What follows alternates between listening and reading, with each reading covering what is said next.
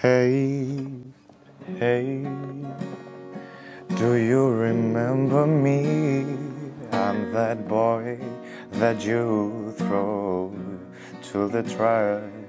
No, no, no, no, no. This is not for you to regret. This is only to tell you that I'm upset.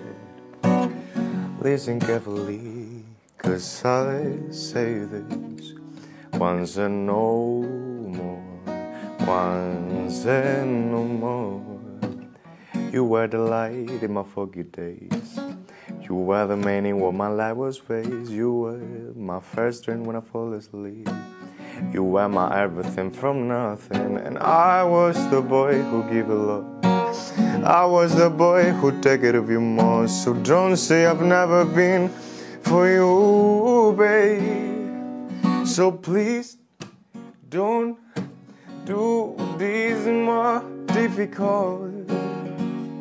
I get tired of wasting my time. Why been all this time so blind? So let's see if there are more spring times if you don't want me to stay so close.